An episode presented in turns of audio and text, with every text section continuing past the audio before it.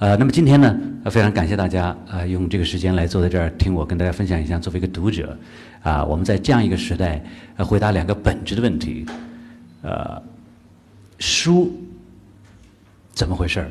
阅读怎么回事儿？为什么现在所有的人都在谈这两个东西啊？当我们谈了任何东西的时候，就证明这个东西出问题了啊。那今天这个题目呢，呃，是道群给我的命题啊，说回到书本，回归阅读。我觉得其实是让我们今天从大问题开始来谈起来了。那什么是书？啊，书出了什么问题？什么是阅读？为什么要阅读？啊，这是我今天要跟大家分享的。其实我们经历这个时代啊，是从电子化时代开始的，特别是计算机、互联网所代表的新的信息，特别是知识传输的方式，突然变化了，啊，变成了比特通过啊极高的速度啊，这个可以无穷的复制、无穷的存储，所以知识啊的传输方式和我们人类经历两千多年的缓慢的传输和非常昂贵的储存啊，完全不一样了。这是计算机和互联网带来的一个知识形态、传播形态的技术性的革命。但这次革命呢，所带来的跟我们今天有关的一个问题，就来到了书。因为在过去两千多年里，我们称之为书的这个载体，它是人类最有效啊，两千多年来坚持呃不错的这么一个啊传输的便捷的方式啊，也就是思想在过去两千年里是储存在我们称之为书啊 book 这样一个载体里的啊，而这个载体从技术层面来说啊，它的体现是特别是啊，当人类的纸张发明以后，以及后来的十五世纪啊，古腾堡啊发明了西方的所谓活字啊印刷。当然，活字印刷我们在在这个啊这个这个这个毕生的时代啊也已经有了。虽然这两个从技术的传承上来没什么逻辑关系，但是呃人类的活字啊这个印刷啊以纸质为载体的啊就构成了我们对于过去人类思想。所能传输的、所能保存的一个载体的唯一的记忆。所以，当我们谈书的时候，我们实际上是谈以纸质啊、以印刷符号为主要特征的这么一个东西。这里头传输的是什么东西已经不重要了，但是我们我们有一点的共识知识啊，这样的东西我们称之为书。那由于互联网时代所带来的一个比特啊。啊，意义上的革命或者数码革命，就像八十年代末啊，麻省理工学院一个教授叫 Nicolo Ponti，他写了一本书叫做《Being Digital》，啊，这个大陆翻译成“数字化的生存”，但是啊，可能是这个啊港台愿意翻成数码化，我不知道啊，反正这 digital 啊有翻成数字的，有翻成数码的，呃，但是呢，我觉得数码也好，呃，数数字化也好呢。啊，它还是有区别的。数字化还是不太精准，数码我觉得接近这个 digital digit 这个词，因为 digit 和 number 的区别在于，我们称之为数的这个概念，它是有价值的，一二三四五。如果我们想这个呃 numbers 增加二大于一，三大于二，呃，这个这个概念，这个我们叫做数数字，对吧？这叫做它是有价值的，我们称之数字。但是如果零一这个计算机二进制所代表的只有两个符号形态，我们称之为 digit。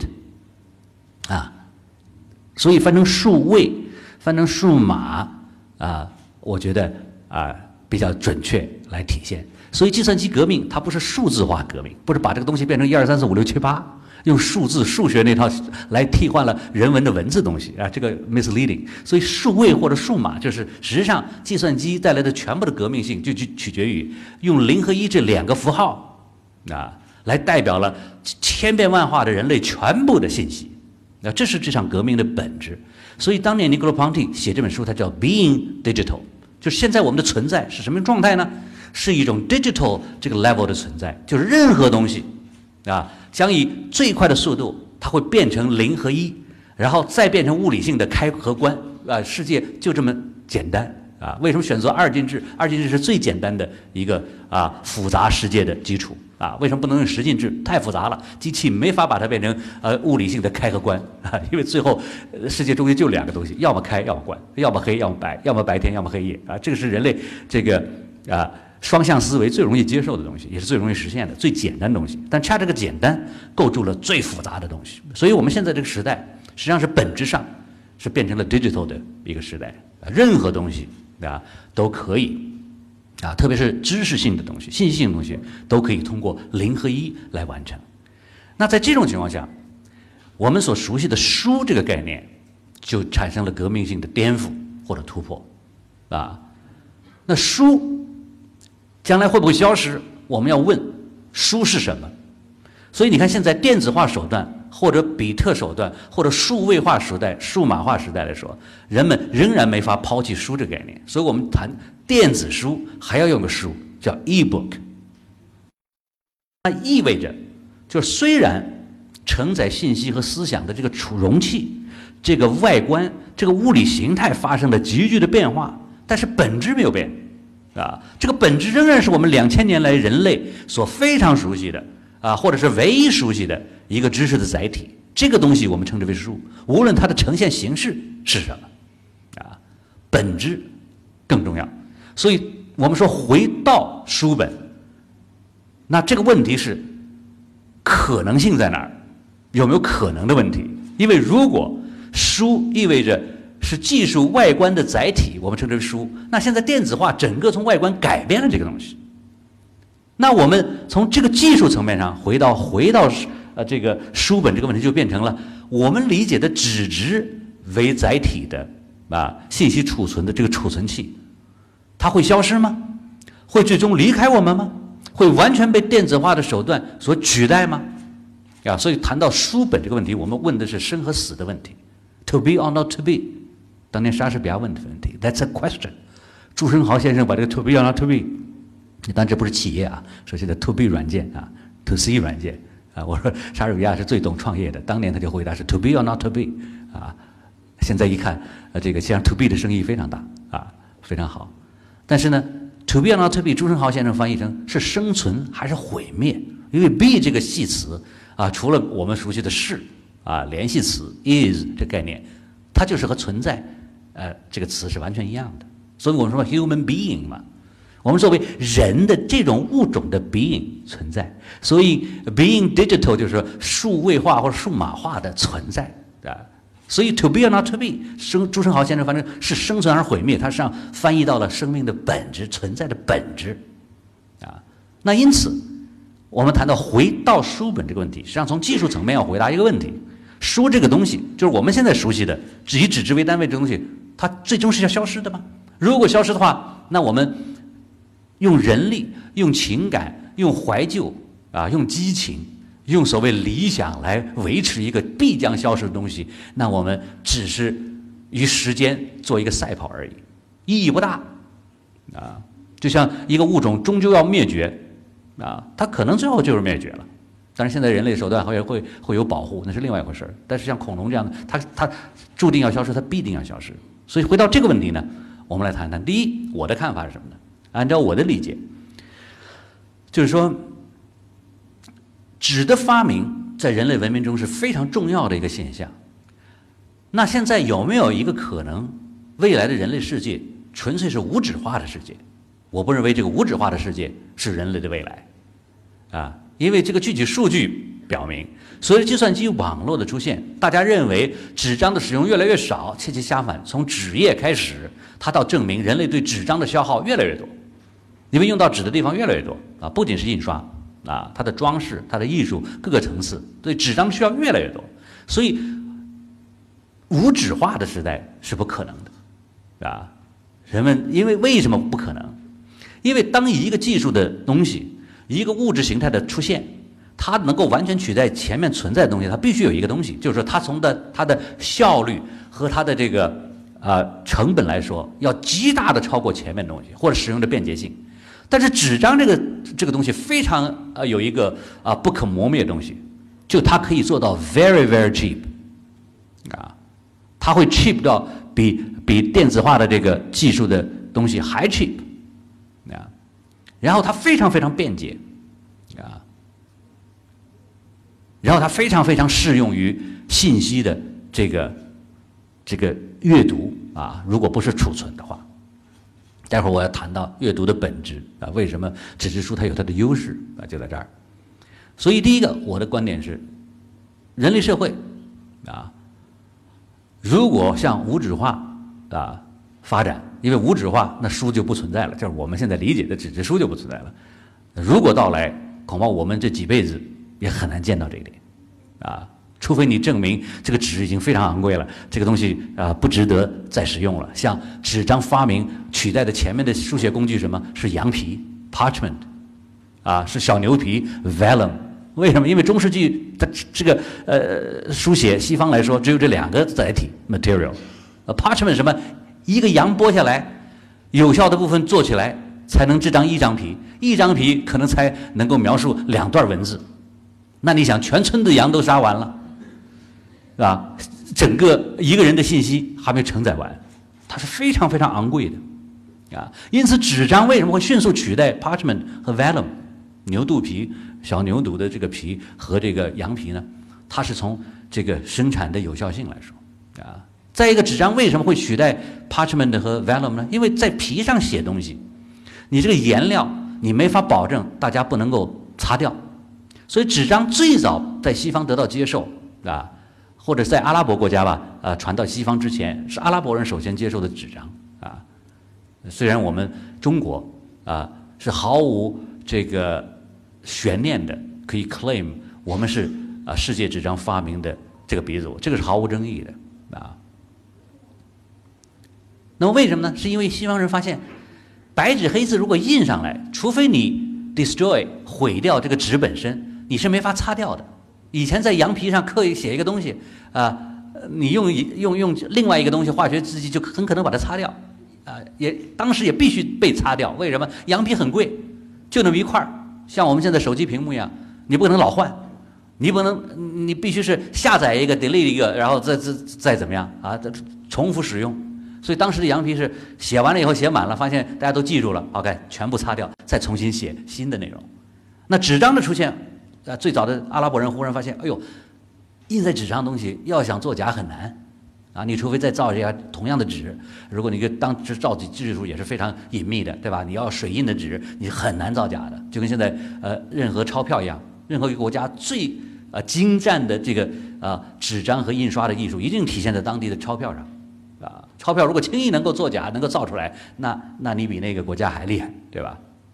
啊，所以在这种情况下，纸张迅速取代了以前啊中世纪以前的这个这个写写作的这个技术形态，它是有它的啊内在的本质的必然。结果这个纸张啊，如果从啊我们啊这个这个流行，并且影响到从西域影响到了阿拉伯世界，后来又从阿拉伯世界影响到西方世界，整个这个过程中，那至少从这个啊。隋隋隋唐时代就开始了，这是毫无疑问的，啊，虽然我们东汉啊，我们知道这个蔡伦，啊，呃，宣称啊，蔡伦纸啊，其实蔡伦并不是造纸的人，他是更改了、改进了纸张的生产的技术而已，啊，所以纸不是蔡伦发明的，而是他改进的。谁发明的？现在史籍上也没有记载，啊，所以我们一谈都谈到汉汉代的蔡伦，东汉的蔡伦，说蔡侯纸是从他来的，其实他是纸张的啊。革新者啊，这个工艺的提高者，但是啊，这个如果现在我们能够看到呃博物馆里啊收藏这个纸质的这个东西，可以追溯到啊这个博物馆里最主要能够看到大概大概这个啊隋代的上面印的呃上面有文字的东西，所以从这点来说啊纸张由于它的内在的一个特性便宜便捷啊。啊，舒适就对对我们的目光舒适，所以很难很难彻底的被另外一种啊数学手段，比如电子化手段完全取代啊，这是我的一个基本判断。虽然以这个纸质为载体的书籍，它的量会啊逐渐逐渐的降低啊，但是这其实是另外一个课题了。就是如果在这种情况下，那书籍的出路在哪儿？因为今天，呃，昨天我已经分享了我这个另外思考，今天不谈这个东西。所以在我看来，我的结论是啊，将很慢很漫长的啊，会取代纸张在传承和储存知识方面的一个东西啊。那么第二点，回到这个书本，如果说是技术更新换代如此迅速，啊，电子化的阅读，因为传输的方式变了，人们阅读的方式也随之而变，对吧？现在新一代据说读书很少了，其实这个东西也是一个可能是个伪命题，他们不是读书很少了，他们是读我们纸质书可能很少了，因为家里没有，啊，在一个住房紧张，你也不可能买那么多书了，对吧？那现在呢，大家人手一机，这。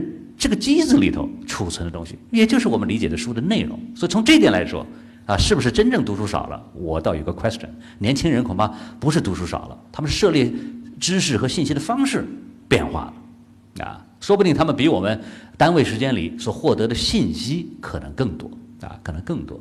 但是，正是在这样一个情况下，回归书本就纸质书的形态，它有没有什么必要性和合理性？我今天想跟大家分析这样一个思考，我觉得是完全必要的。为什么？因为除了纸张作为载体来取代、呃来取代了，比如说羊皮啊、牛犊皮这个中世纪的东西以外，大家别忘了，在过去啊这个几百年里来，人类的这个视觉系统、神经系统所适应的获取信息的这个速度，是以纸为中心的。因为计算机在我看来，它解决了一个问题，啊，就是传输信息的速度，啊，达到了量子级，啊，比如说以前，啊，这个我的这个这个有一个有一个数据吧，就是说，如果一个人读《傲慢与偏见》，一个一个字的扫完，啊，然后扫完了《傲慢与偏见》这部小说的全部的印刷体，大概啊要花一个礼拜的时间，但是计算机。可能在两秒钟就完成了它所有字符的下载和传输。如果我们把阅读、理解、领悟等同于传输的方式，啊，那我们就会啊误以为我们的下载完了，我们储存完了，知识也就属于我们了。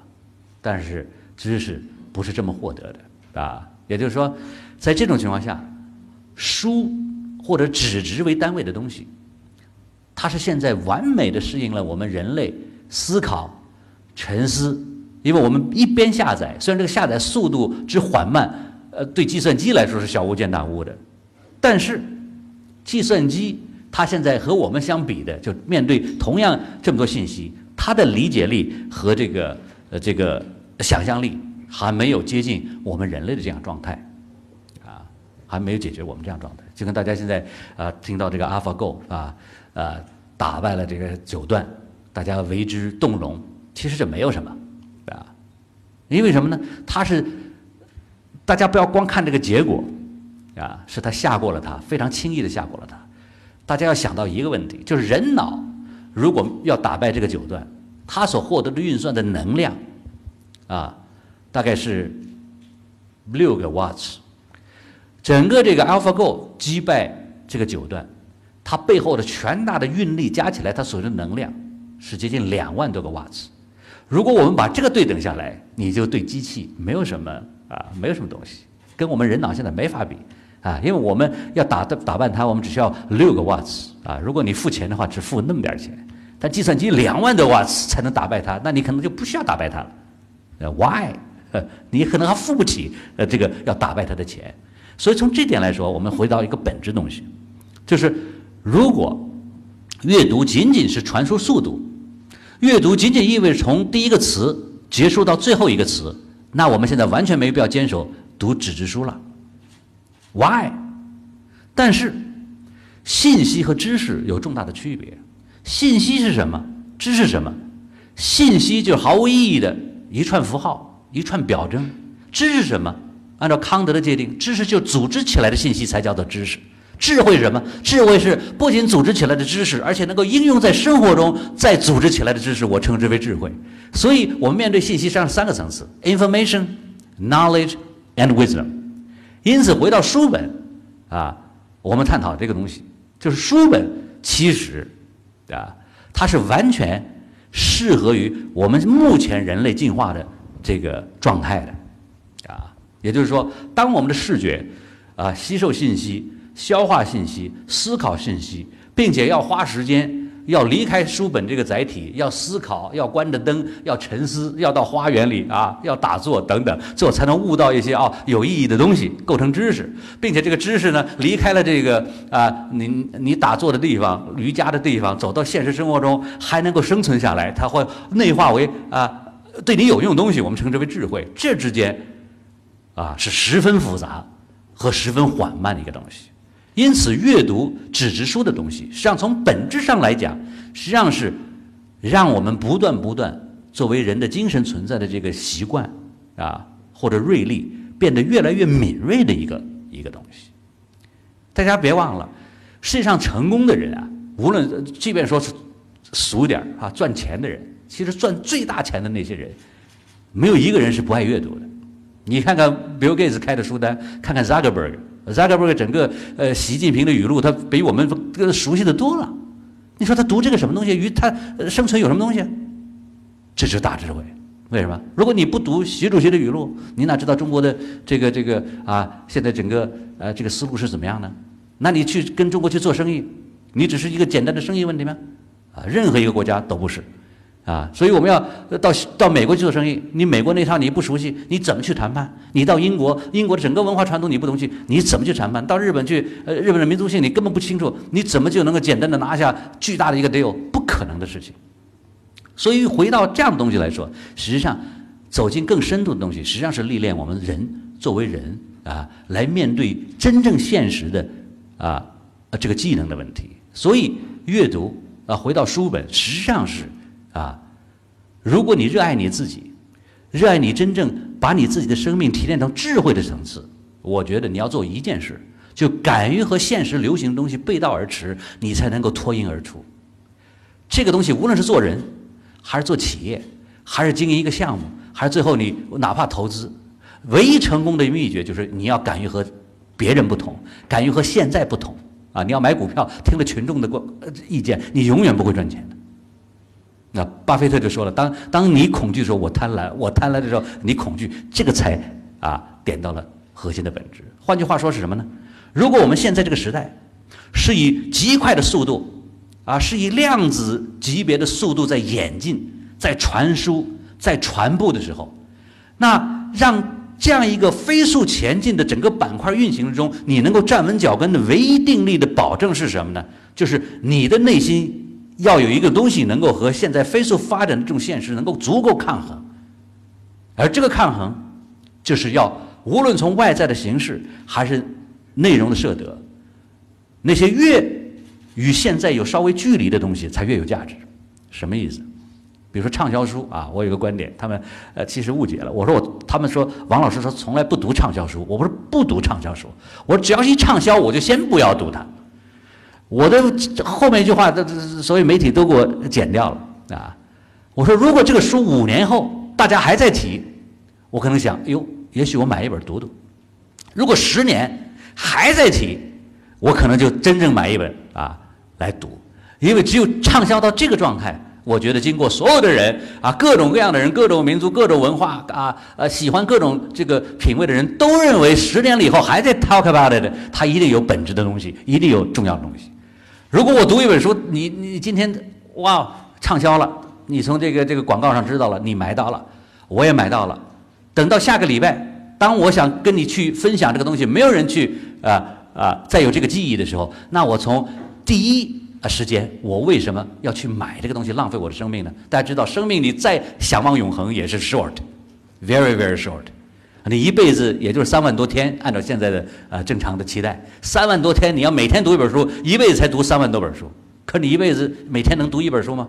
如果你十天读一本，这一辈子顶多三千多本书。如果你一辈子啊，这个这个这个呃这个这个这个三十天再读，你你也才读那么几本书呃书嘛。如果不能把自己的精力、想象力、能量全部用在最重要的东西来上，那你的生命一定过得不那么精彩的啊，不那么精彩的啊。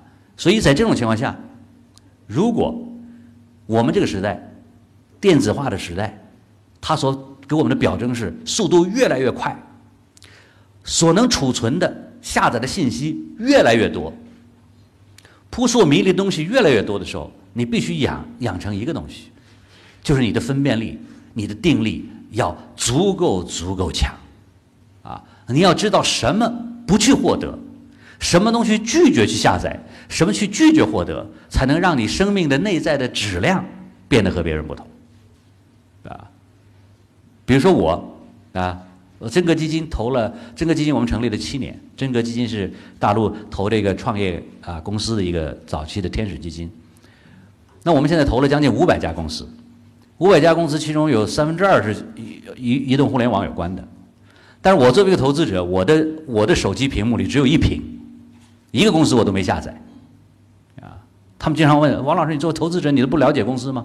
我说：“我了解，不是从表面去了解，我是要思考的。啊，如果天天看着他们今天的表现，今天这个东西表现，他这个企业啊，一定优秀不了哪儿去的。因为当你如果和这个时代，和这个时代的速度完全一致的情况下，你只能体验到一个极大的焦灼，因为时代的变化，你怎么能赶上它呢？如果你跟个火车去去跑的话，你再长跑运动员、短跑运动员，你最后肯定是崩溃的，啊，因为它加速你可以超过它，它再加速你你可能还跟它跑平，但是它持续的加速你就完了，你体验到的一定是失败的感觉，啊，但是在这种情况下，如果你背道而驰，啊，你的心灵和一个反速度。啊，他往那儿走，你往这儿走，啊，他往前飞，你往后撤，甚至你站原地，这样的话你就会赢得一种感觉，这种感觉让你舒舒服服的来看到未来发展的本质和走向啊。那这个回到书本，我觉得对我们就有关了，啊，就有关了。为什么呢？因为书和电子时代，我 absolutely 我说，如果你真爱你自己的生命，永远不要放弃读这个。千百年来，人类积攒的好的东西，我现在告诉你，它和这个电子东西一个重要的区别是什么？就是说，它让我们能够极大的专注，能够让我们脱离我们已经精疲力竭的存在的现实。为什么这么说？如果电子化手段现在已经是你们生存的二十四小时的重要东西了，你上学也是一开 iPad，一玩游戏全是屏幕，全是这个东西，啊，睡觉前也是这样东西，被窝里啊。挡着爸妈也是这样东西。你到了工作单位，一开始电脑，一出去 iPad，吃饭的时候手机，这个本质上实际上是让你的视觉和让你的思维方式沉浸在一个载体上。那么书本为什么在过去是非常有效的？第一，读书它是有仪式感的，你必须去那儿拿过来；第二，你得打开它，对吧？打开以后，你还得手在按着，否则的话，你得找一个东西啊，否则的话，你你手一离开，它也它也合住了。所以你得跟它较劲儿，你得和它呃争取不同的空间。再一个，它更重要的是，书本这个载体啊，坦率的讲，它我觉得是非常非常重要，有一个疗效，有有一个医疗上的一个 pure 呃叫叫 therapeutical function，这个没人没人谈到的，就是当大家如果二十四小时你沉浸在是一个东西上。你的精神、视觉，所有的东西都会迅速疲倦，啊，就天天你吃龙虾，你最后一定向往的是吃棒子面、糊糊，啊，为什么？这个对你来说，如果它是日常的话，它会让你觉得价值越来越没有了，它会它会让你越来越耗损。那么，如果在一个屏幕已经你离不开的状态下，这是我们现在的社会，对不对？谁都是人手一机，人手一屏。啊，但是如果你关掉这个屏幕，离开这个屏幕，获得一种和屏幕不同的东西的话，这就是精神最大的一个最最好的一个休息方式。当年我们读马克思的故事，说马克思写《资本论》写累了以后啊，他也不去打篮球，也不干什么，他到书房里拿一本高等数学，在演算微积分。当时我们听了，哇，觉得伟人是这样。其实后来我才知道。真正懂得休息的，真正知道保护自己创造力的，真正敢于和自己不同的时候，他唯一的秘诀就是，他学会了一个艺术，就是不断在时空的本质不同的东西中交换。啊，一个最差的人是，早晨起来就做这件事儿，就面对这个目标，结果到了一半的时候，他在精疲力力竭过程中还认为坚持啊，最后到了下午五点的时候。他的创造力已经达到零点的时候，他认为我还要盯着眼睛来看，因为我决心很大。结果最后，实际上从终极的结果来说，从效率来说，几乎都归零了。所以，这世界上最聪明的人、最成功的人，他们是最会啊管理时间的人，而管理时间的本质就意味着什么呢？他会不断的跳出不同的时间段、不同的空间感，然后重新构造崭新的时空，让他在崭新之中来体验从没有过的注意力的专注。啊，你们不妨去试试。如果你今天下了班以后，再打开屏幕去读最伟大的著作或者最有意思的著作的时候，你恐怕读了五分钟，你的眼睛已经拒绝让你去阅读了，因为那个没没办法让你继续感去感兴趣了。你光爱他不行，因为这个这个世界上支撑爱还是不容易的啊！我当年我常常在我的这个讲座里引引用托马斯曼这个德国作家的一句话啊，有一个小孩啊。在问一个女教师说：“老师，这个这个世界上除了爱这种情感，还有没有一种情感，它的它的浓烈度、强度、持续度超过爱？”哎，我读到这儿我就合上书了。我想有没有？我想可能它的相反的方向就是恨吧。我爱你，我恨你，这个强度差不多，中间都都不行了。那我看托马斯曼怎么回答这个问题？托马斯曼说：“通过这个女教师的嘴说有。”他说：“这个感，这个情感。”叫做 interest，兴趣。我恍然大悟，哇！为什么你把钱放在银行里？有 interest，这是本质啊！你不爱银行，对吧？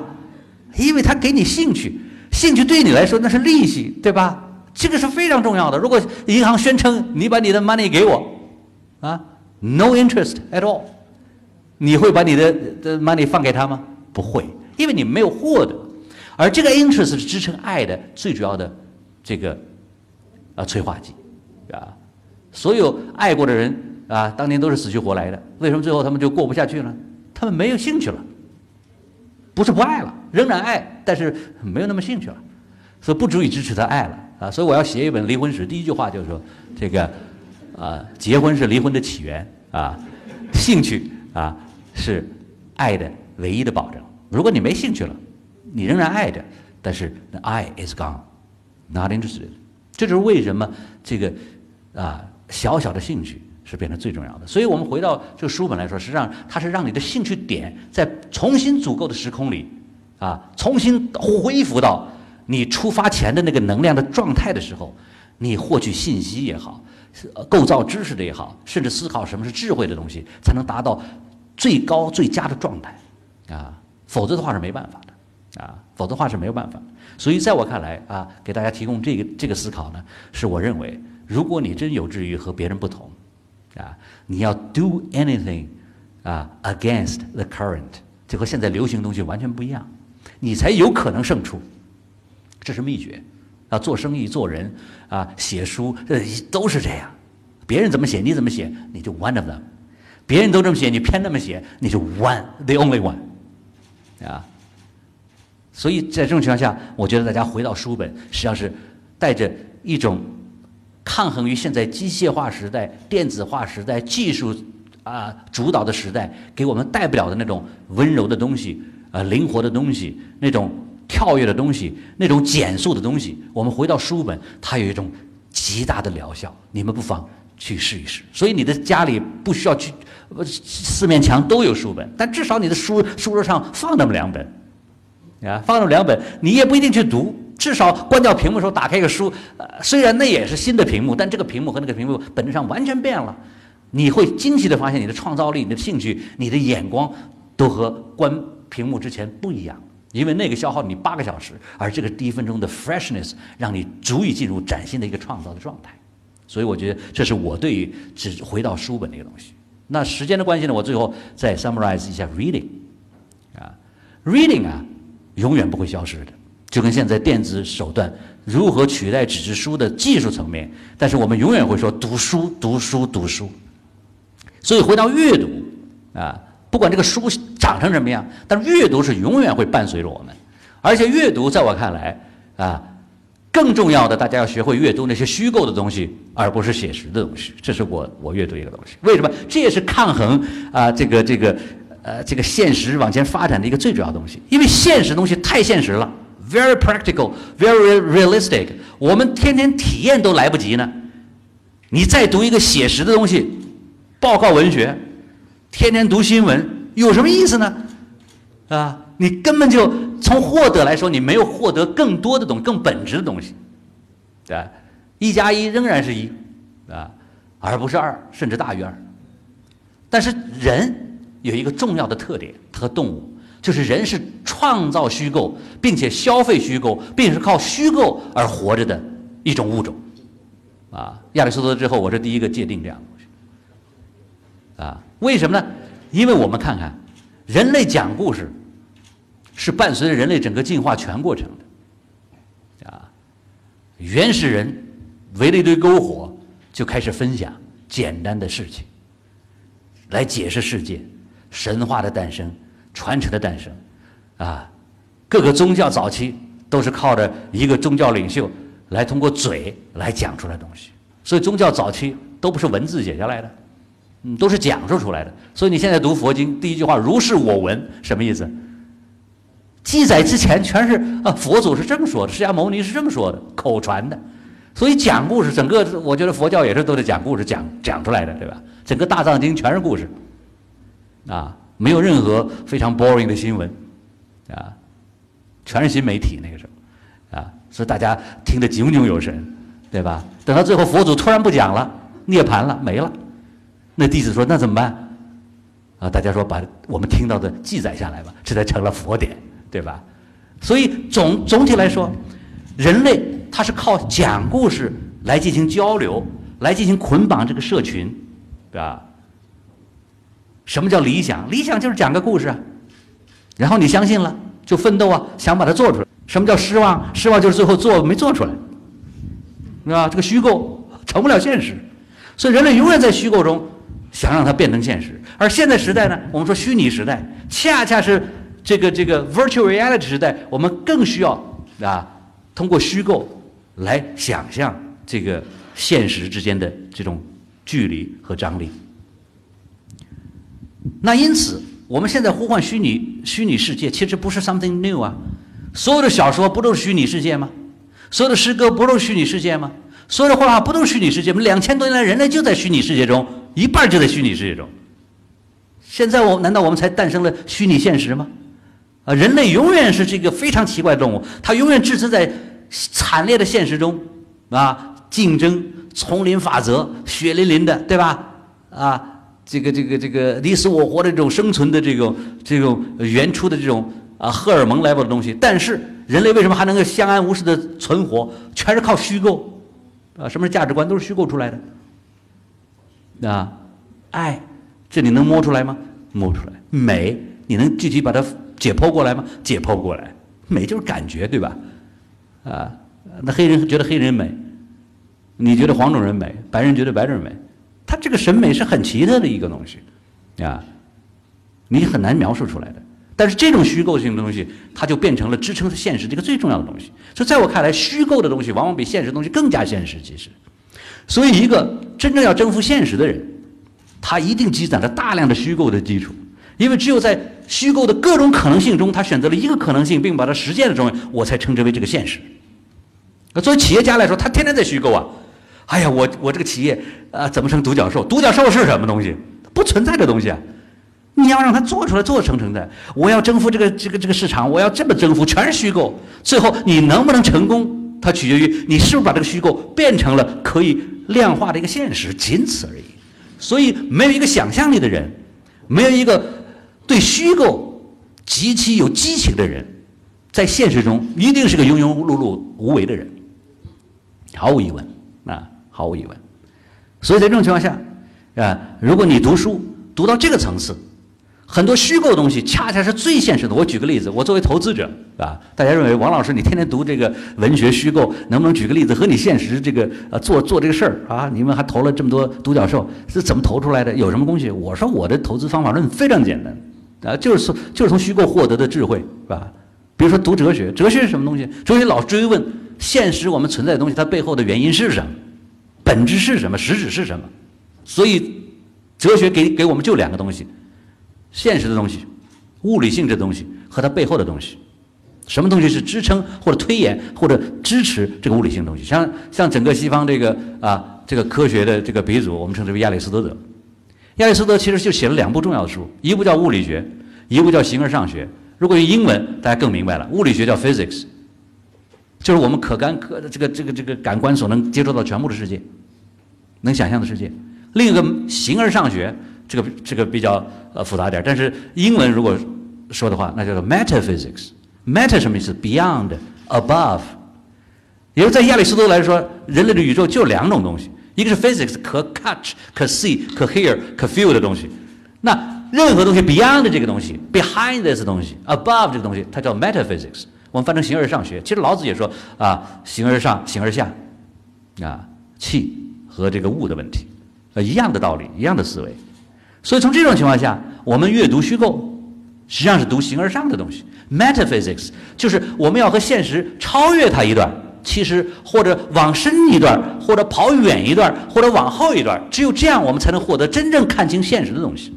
比如我举个例子，前些年，大家从投资角度说都要投这个可穿戴设备。我跟真哥说，我说我们一个都不要投。他们说为什么？对吧？这个这个市场，这个前景，这个 business model 很好啊。我说从哲学上来讲，我就拒绝投它。为什么？第一个名字有问题，可穿戴没底气。因为我完全就是这个不穿戴，不可穿戴，因为它只能从这个名字来说，只是展示了它的底气的可能成功的一半，啊，可穿戴，no，不可穿戴。所以我说，第二，我从人性的本质来说，如果哲学给我的投资有什么东西，是吧？你说我就问他们一个问题，我说这个东西是外加复杂的各种设备，你这儿贴一个，这这儿钉一块儿这个东西。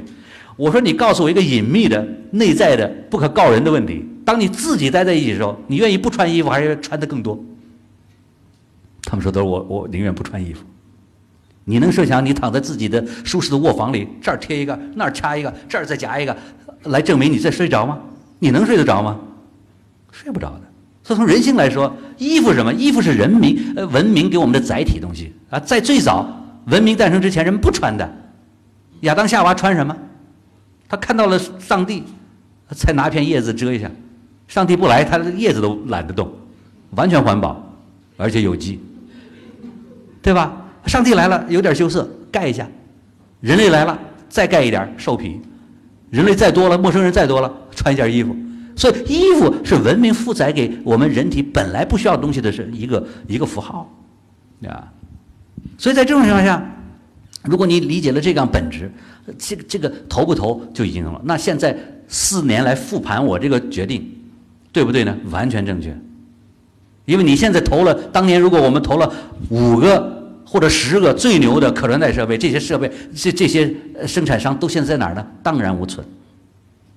因为他，我我当时说了，如果这个可穿戴设备从本质上改变了，变成变成必须穿戴的设备，那值得投。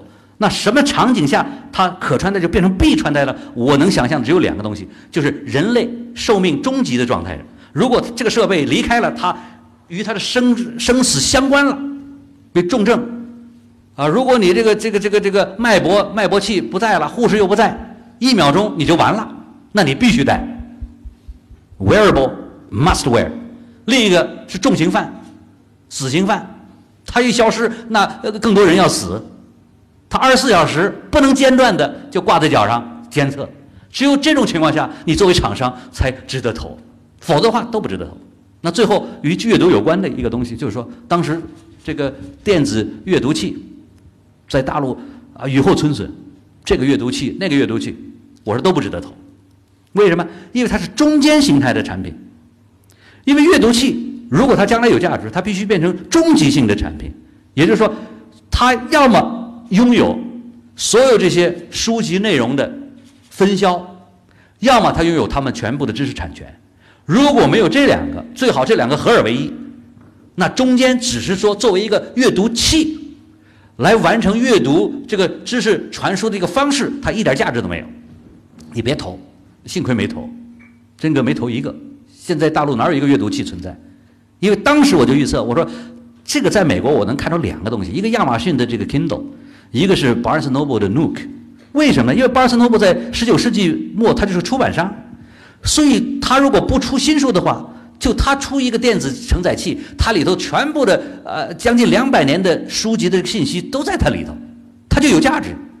亚马逊为什么成功？如果他不出一本书的话，他已经成了书你不能 bypass 这个分销最大的平台。所以任何一个作者不可能 bypass 他去去自己去卖书，所以他掌握了终极性的这样东西。所以如果从投资来说是可以的。那这个东西从哪来呢？我不是从投资学学来的，我是从 fiction 想象、哲学、本质、最终极、最远、最深层的东西来看。而这些是阅读给我的最重要的东西。那最后，我想谈啊，这个这个还有五分钟吧，就是就是就马上要结束了哈，就是阅读怎么去读啊？我觉得回到书本，是我第一次从我告诫大家哈，是它是抗衡现在机械化手段、电子化手段对于我们人类生命侵蚀的一种抗衡。我不说我不说这东西，我认为它是有有医疗疗效的这种微言大义的哈，这我第一次谈这个观点。你说真是这样？如果你们爱惜自己生命的话，就跟现在大自然的话，你你你天天坐在办公室，最好放放假去去郊外去吸点新鲜空气，一样的重要啊！你一定要远离屏幕，去找一个和屏幕完全不一样的东西，同时还能获得知识，那就是唯一的书本哈。所以永远不要放弃这个东西，这是疗效的作用。但从阅读角度来讲，啊，阅读。它如果不能够迅速的构造成对你有用的知识，而这个知识你不准备把它日常。在实践中变换内化为你的智慧的话，那你阅读是没有意义的，啊，没有意义的，啊，那这种阅读，在我看来就是说，第一，大家进入书本状态是要练习专注，啊，因为书本它能让我们专注，因为在单位时间里只有这一页，如果你不翻的话，它就这一页，但电子手段你稍微不翻一不慎，这个 mouse 一个摁，它好几页都过去了，对吧？你还得回来，所以大家在电子手段。里阅读一个非常 funny 的东西，是不断在调换，不断在被 distracted，实际上你那很难去专注一个东西，因为电子文本我常常说，你看人类阅读啊，呃，最后最后这个但是阅读我没没法详细讲了哈，时间的问题，就说我我举这个例子，大家可能是明白了。你要如如果从人类阅读的习惯和知识这个呃技术的这个之间的关系来说啊，我们中国人的以前线装书对吧？线装书是最适合获得知识和记忆的，为什么？因为我们线装书当然是量少，四书五经加起来九本书，篇幅不大。你这一辈子读完以后，升官发财了，人生结束了。四书五经九本书啊，字数不多的。但是当时我们的线装书阅读是怎么样？从上到下，从右到左。大家思考这样阅读方式没有？我们当时古人肯定不得颈椎病，为什么？当时我们的阅读是全身心投入啊。